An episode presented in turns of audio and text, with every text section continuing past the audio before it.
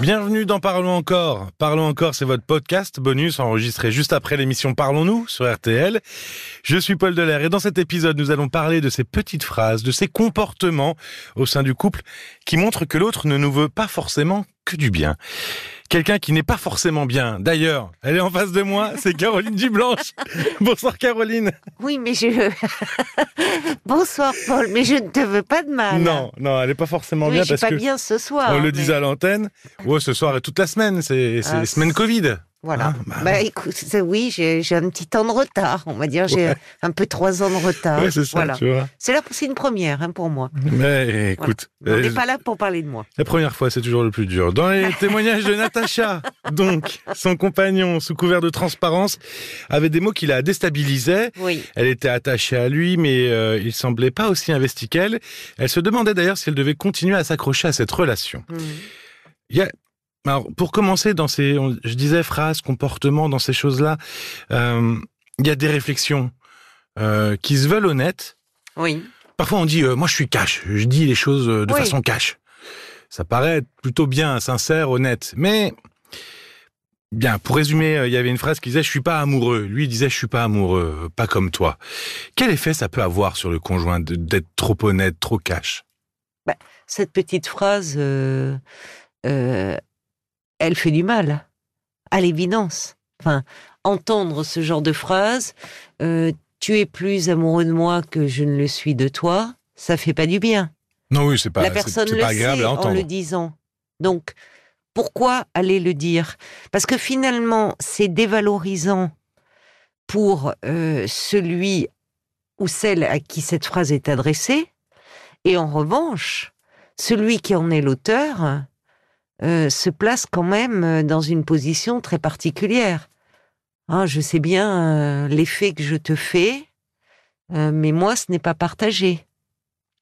D'ailleurs- c'est étonnant parce que ça pourrait justement être avoir un effet repoussoir, ce genre de phrase en disant bah s'il est pas amoureux de moi, qu'est-ce que je fais? Et finalement non. Natacha, elle s'accroche. Oui, alors après, euh, c'est ce qui serait intéressant de savoir justement, de comprendre pourquoi elle s'accroche. Mais ces petites phrases-là, il y en a une autre euh, qui est euh, qui est redoutable. C'est ne t'attache pas à moi.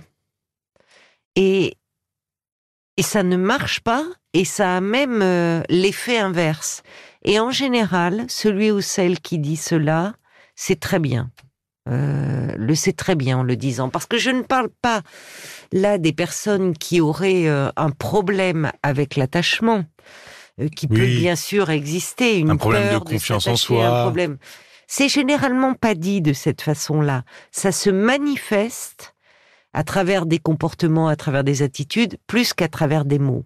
Là, ce sont des mots qui sont utilisés Mhm. et des mots qui blessent.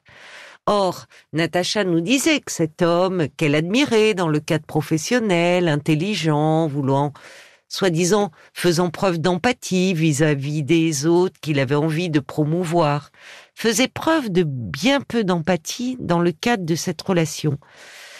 Donc, euh, ça interroge. Mais ce qui interroge, effectivement, tu as raison, c'est qu'est-ce qui fait euh, que on s'accroche? Souvent dans ces relations, euh, il y en a un qui est dans une euh, technique, une stratégie, on va dire, de séduction, qui sait se faire désirer, qui sait plus exactement jouer avec le désir de l'autre?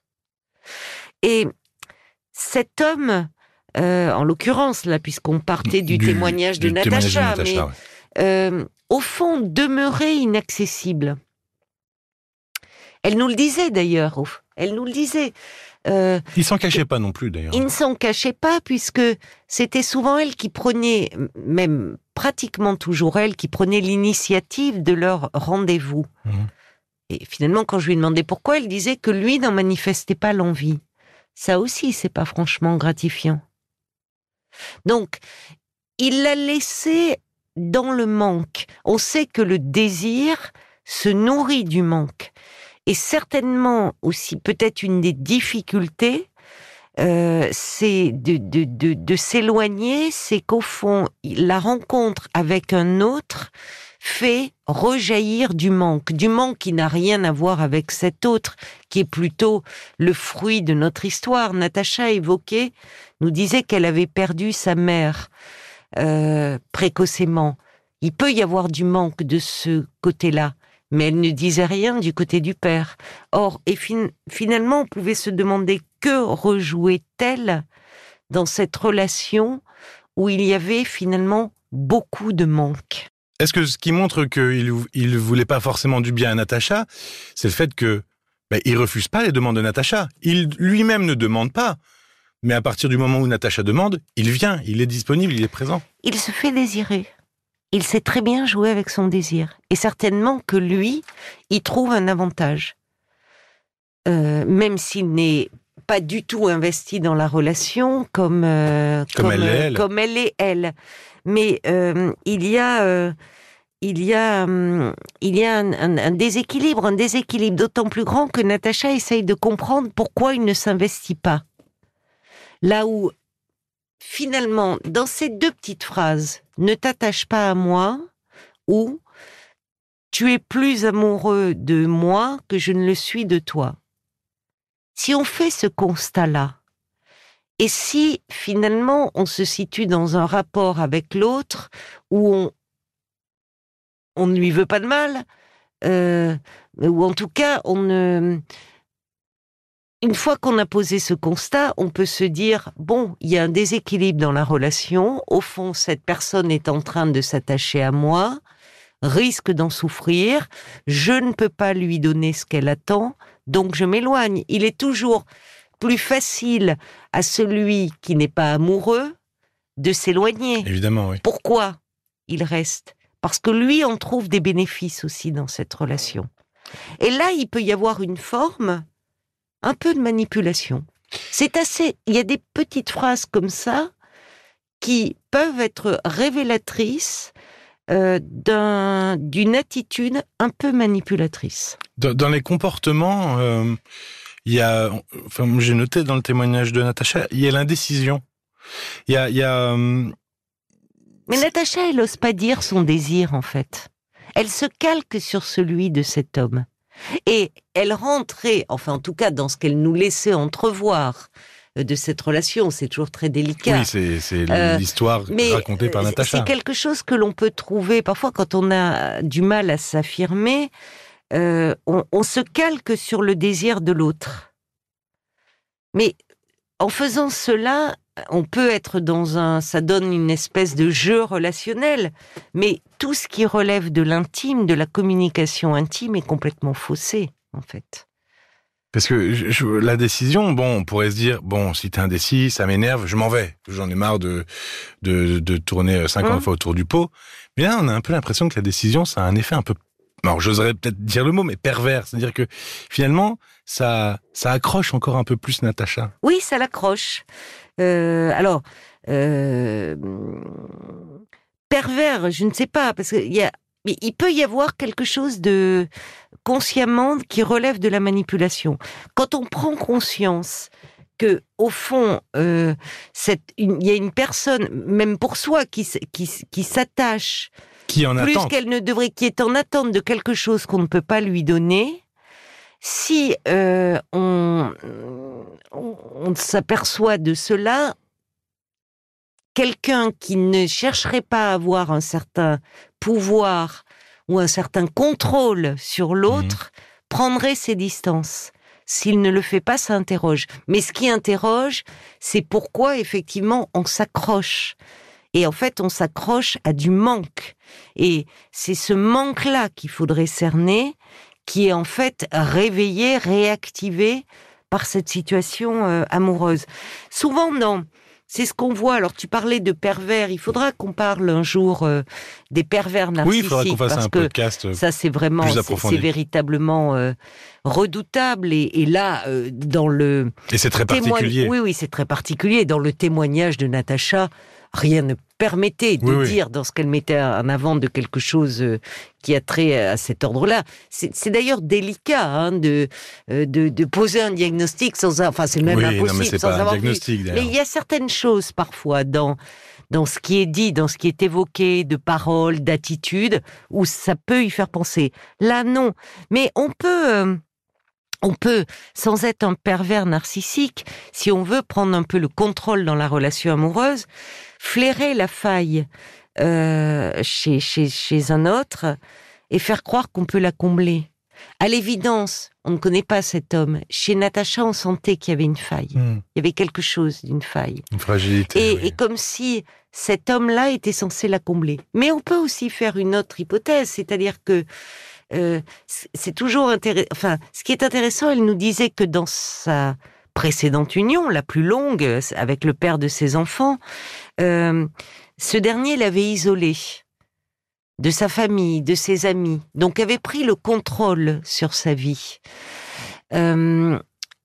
Avec cet homme qui demeure inaccessible, qui lui tient la dragée haute, on pourrait dire de façon Mhm. un peu familière, Natacha peut avoir le sentiment de garder une certaine liberté dans sa vie.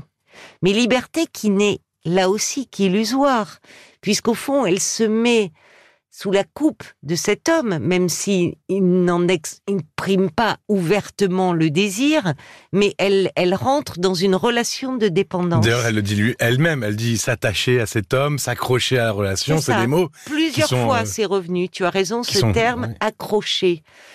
Parce que, en fait, cet homme, semble-t-il, et c'est ça qui est un peu problématique, c'est très bien joué avec son désir. Désir qui est l'expression, en fait, d'un profond manque qui, à mon avis, pour Natacha, serait, ça serait important qu'elle puisse l'identifier, mais dans, dans, ça s'adresse, enfin, quand on rentre dans ce type de relation, il faut savoir, au fond, euh, de quoi est fait ce manque et de quelle illusion se berce-t-on Et, et- et dans ces signes, il y avait l'isolement, tu disais. Il y a, d'autres signes qui pourraient nous alerter. Je, je, je pense à un moment, on parlait de la dévalorisation. Il y a la dévalorisation, il y a ces personnes qui soufflent le chaud et le froid, la déstabilisation. C'est-à-dire qu'on ne sait plus euh, euh, sur quel pied danser. euh, on, peut se sentir un peu oppressé, un peu sur le qui-vive. euh, euh, on peut ces personnes qui finalement font preuve de de peu ou pas d'empathie. Dire à, à quelqu'un avec qui on est censé avoir une relation, je parle pas d'être en couple, mais au Mhm. moins une intimité amoureuse, dire je vois tu es plus amoureux euh, que moi, bah euh, c'est c'est c'est ça fait ça fait du mal, ça fait de la peine en tout cas, ça fait de la peine. Donc même si on veut s'éloigner de cette personne, la quitter, on peut essayer de mettre les formes. Or là, on dit cela et on reste ça signifie quand même euh, quelque chose.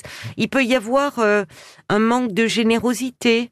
Il peut y avoir euh, des personnes. Alors ça, ça, ça, peut, oui, ça peut, ça peut aller assez loin. Des dévalorisations, des propos négatifs, mais aussi être attentif à ces personnes qui soufflent le chaud et le froid, parce que ça, c'est, ça fragilise beaucoup. Ça fragilise beaucoup, et notamment si déjà on a peu de confiance en soi. Merci Caroline et Oli. Hein, Ah on te ressort ce soir pour l'émission. D'ailleurs, si vous avez entendu euh, euh, la voix un peu voilée, comme euh, si vous écoutez l'émission de ce Hein soir, le le- l'effet masque de Caroline, c'était comme la chaussette de Henri, hein, tout à l'heure, qui a mis. Si vous n'avez pas écouté l'émission, eh, faites-le. Le témoignage d'Henri, il est savoureux. Henri, il avait mis une chaussette sur son Oui, téléphone pour pas qu'on le reconnaisse à l'antenne. Lui, Bon. une chaussette et moi un masque, on a quand même réussi à se parler. Si vous aussi vous avez le sentiment que votre conjoint a ce type de comportement, bah dites-le nous et puis appelez-nous aussi Bien sûr. 09 69 39 10 11 ou euh, écrivez-nous sur parlons-nous rtl.fr. Et puis avant de vous laisser euh, tranquillement continuer votre vie, n'hésitez pas à commenter et à noter euh, ce podcast que vous soyez sur l'application RTL, sur n'importe quel autre support, ça nous permet nous bah, déjà de savoir ce que vous en pensez et c'est toujours intéressant. Et puis c'est surtout que grâce à vous, nous sommes toujours dans le top 30 des podcasts les plus écoutés de France. Donc, merci beaucoup. Merci à tous. Prenez soin de vous, surtout, et à très bientôt. À très vite. Parlons encore. Le podcast.